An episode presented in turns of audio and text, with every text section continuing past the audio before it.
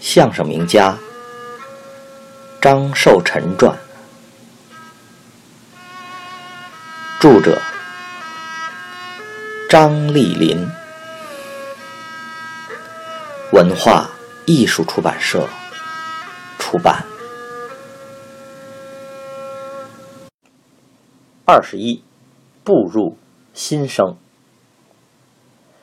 新中国的成立。是父亲艺术和人生的转折点。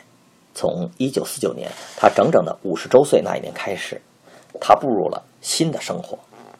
建国前，他为提高相声的品味格调，几乎耗尽了全部的心血，而换来的是稍纵即逝的风光和过眼烟云的金钱。相声依然归属杂耍、玩意儿的范畴。张寿臣相声陷入忽视、歪解以致剽窃的困境，几近凋零。建国后，在党和各级领导的关怀下，在许多有识之士的共同努力下，相声终于纳入艺术之门，而张寿臣相声更被奉为至宝，受到重视，得以传世。父亲曾无数次的感慨说：“解放前，我不就是个说相声的吗？如今，拿我当了宝贝了。”建国前，父亲的生活极不稳定，钱挣得多时，生活富裕；挣不来钱时，就频频的光顾当铺。尤其他吸大烟不得自拔，到解放前夕已濒临生存的边缘。我一九四四年出生时，父亲老年得子，本应高兴才是，可是他却哭了。他抱着出生的我说：“哎，我还能把这孩子养大吗？”可见。父亲对人生已经失去了信心。建国后，父亲戒掉了烟瘾，加入国营团体，有了固定的收入，生活稳定了，身体健康了。父亲感受更深的是，新旧社会艺人地位发生了天翻地覆的变化。旧社会，艺人被人瞧不起；新社会，艺人受到政府和人民的尊重。父亲曾被选为人民代表、政协委员，并任天津曲协副主席等职。千言万语说不尽对新社会的热爱，说不尽对共产党和毛主席的感激之情。父亲于一九五四年撰文投稿给《新晚报》，以温暖的关怀、亲切的照顾为题，抒发了自己的心声。文中曾这样写道：“大家还记得已故的京剧老艺人程永龙吗？程永龙在年轻时红极一时。”以后因年老体衰不能登台表演，生活无法维持，在敌伪的时期竟活活的饿死了。那时一般人评论说：“谁叫他老了，唱不了了呢？”当我听到了这种论调，脑子里立刻印上了一个黑影。这种恐怖、忧惧的观念，在过去的一二十年里始终盘旋在我的脑子里。别看我快六十岁的人了。我保证今后一定要努力学习政治，钻研业务，多创作，多演出有益于人民的段子。在日常生活中，父亲也总是念念不忘新社会给他带来的好处。我记得一个情节，典型的反映出他对党和毛主席的感恩心情。常年的艺人生活，父亲养成了晚睡晚起的习惯。他每天最早要在十点起床，起床后还要在床上坐半小时后才下床活动。除去特殊的工作情况，任何人、任何事都难打破他的这一惯例。然而，在每年的十月一日国庆节这一天却是例外。这一天很早他就起床了，洗漱完毕，坐在收音机旁，静静的等待着北京天安门国庆典礼的电台直播。当直播开始，国歌音乐奏响的时候，父亲一定要恭恭敬敬的拄着拐杖站起来，和着收音机中传出的军乐声。高唱国歌，在此时，我总是发现父亲的眼中含着泪水。一，生活稳定。建国后，父亲还在说评书。他出过一次远门西安，还去过唐山、塘沽，其余的时间在天津的大小书场演出，有时兼电台播音。由于人民生活稳定，父亲的业务还可以。一九五三年。父亲积极响应党的艺人应组织起来的号召，参加了京韵大鼓演员孙淑君为底角的群声曲艺社。但时间不长，中央广播说唱团筹建，孙书君去了北京。父亲以年龄已大，不宜离京为由，推荐了弟子刘宝瑞，自己却婉言谢绝了时任团长白凤鸣的邀请。不久，天津市曲艺团由民营转为民营公助，父亲应常连安、小才武的邀请，欣然加入该团。从此，父亲结束七年的评书舞台，又回到说相声的行列中来。同时，他也由一位艺人成为一名新社会的文艺工作者。父亲把参加国营单位称作加入组织，如议事纪年时，他不说1953年，总是说加入组织那年，加入组织以后如何如何等等，言语之中充溢着幸福踏实的情感。当工作证、会员证发到他的手中时，他指着职业栏中“文艺工作者”五个普普通通的小字，无限深情地说：“可千万不要小看这五个字啊！我挣歪了多半辈子，也没挣来这五个字。”我记得父亲每次上班，他总是小心翼翼地把工作证放在上衣的小口袋里，再系上扣，然后轻轻地拍一拍，视之如宝贝一般。公费医疗制度的实施，使父亲对新社会有了进一步的认识。最初，他对有病歇班照发工资、看病不用钱的医疗制度感到新奇，进而感觉不安，认为既然生病有工资，就不要再给政府添麻烦了。因此，他生病后一直坚持自己花钱请医生买药吃，直至1957年他的一场大病，父亲最后认识到，公费医疗制度正是社会主义优越性的体现。一九五七年夏天，父亲突发大病。那一天，他下班回家后，胸背作痛，呕吐不止，难受的一宿没睡觉。第二天，他认为自己中暑了，令我买来十滴水，并请了一位中医来诊病，但仍呕吐不止。父亲才令我给单位打电话请假。曲团的领导得信儿后，赶忙派来工作人员安叔叔，名字我忘记了，并带来治病的连单。最后，连同赶来的朱向臣师兄一起将父亲送到医院。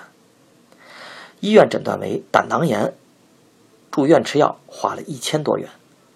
第二年，父亲身体恢复上班，还不久旧病又复发了，又被送到医院。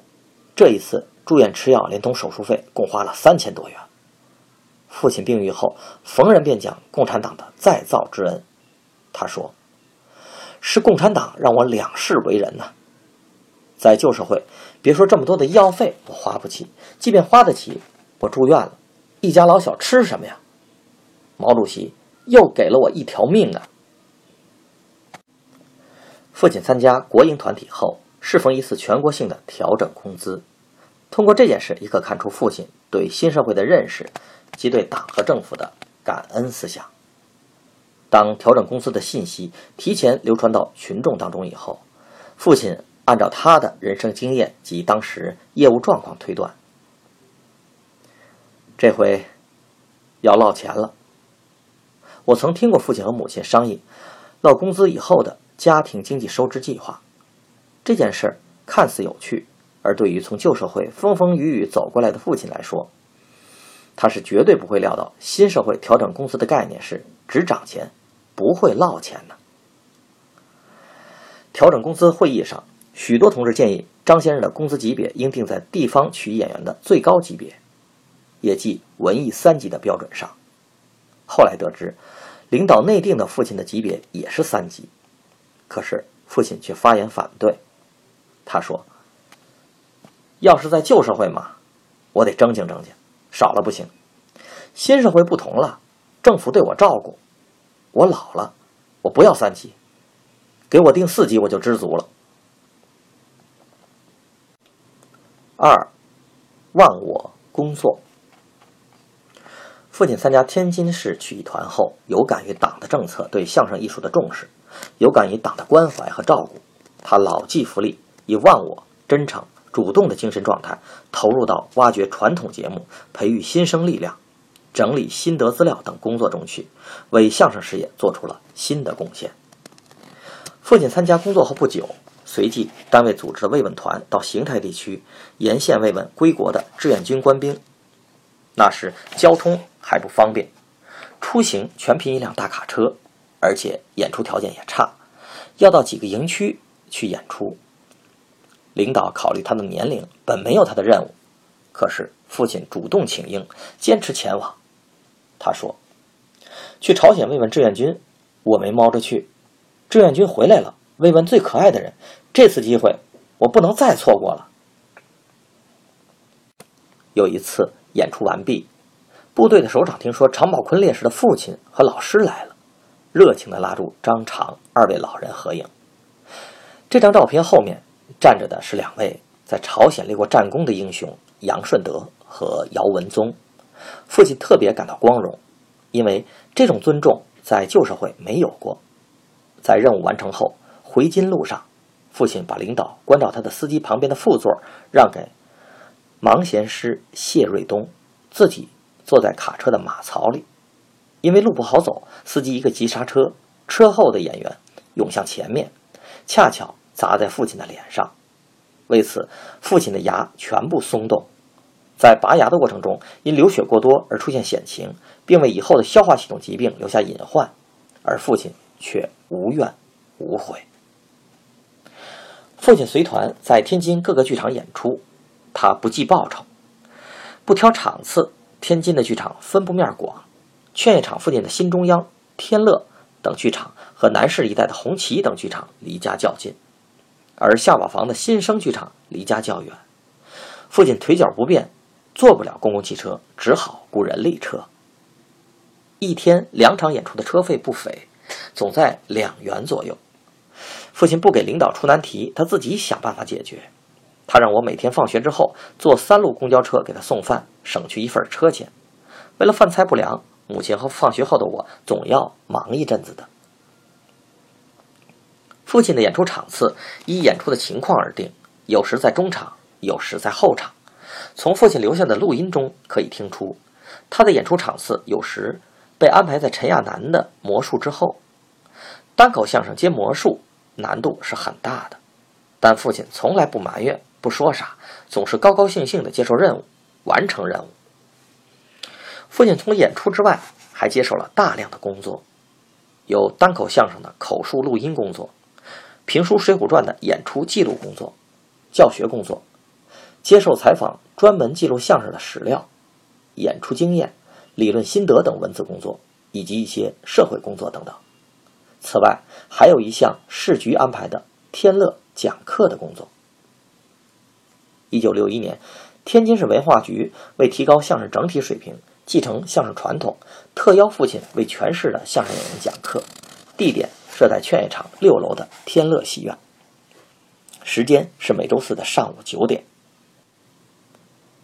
相声演员都非常珍惜这次难得的机会，商场各级领导也给予帮助。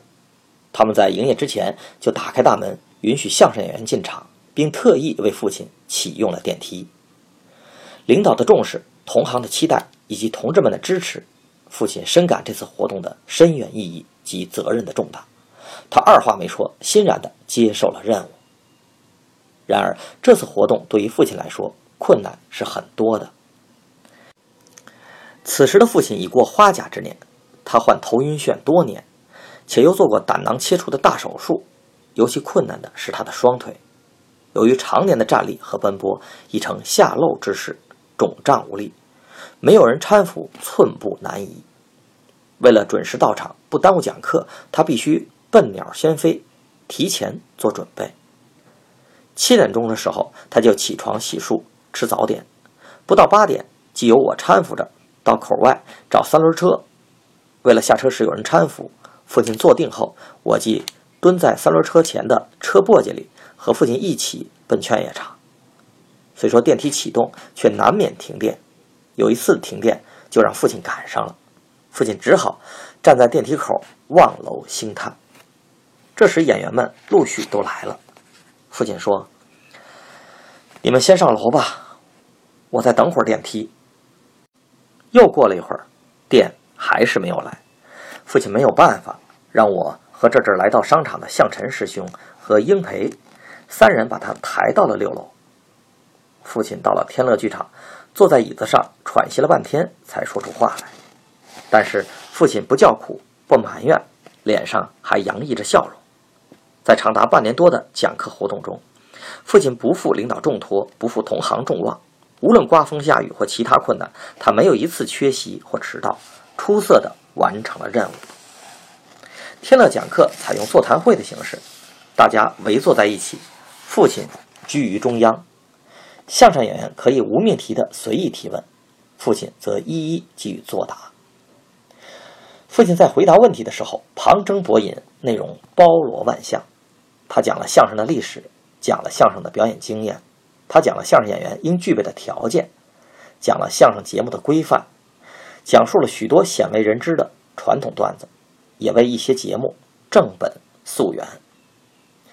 鉴于座谈会的内容丰富广泛，市局领导决定委派陈孝霞、倪仲之二位同志在座谈会后专门记录整理张寿臣从艺五十年的舞台经验及相声发展的相关历史。当二十余万字的口述文稿及多帧相关照片寄至上海出版社，并被告知已列入出版计划时，文革开始了。文稿理所当然地被束之高阁。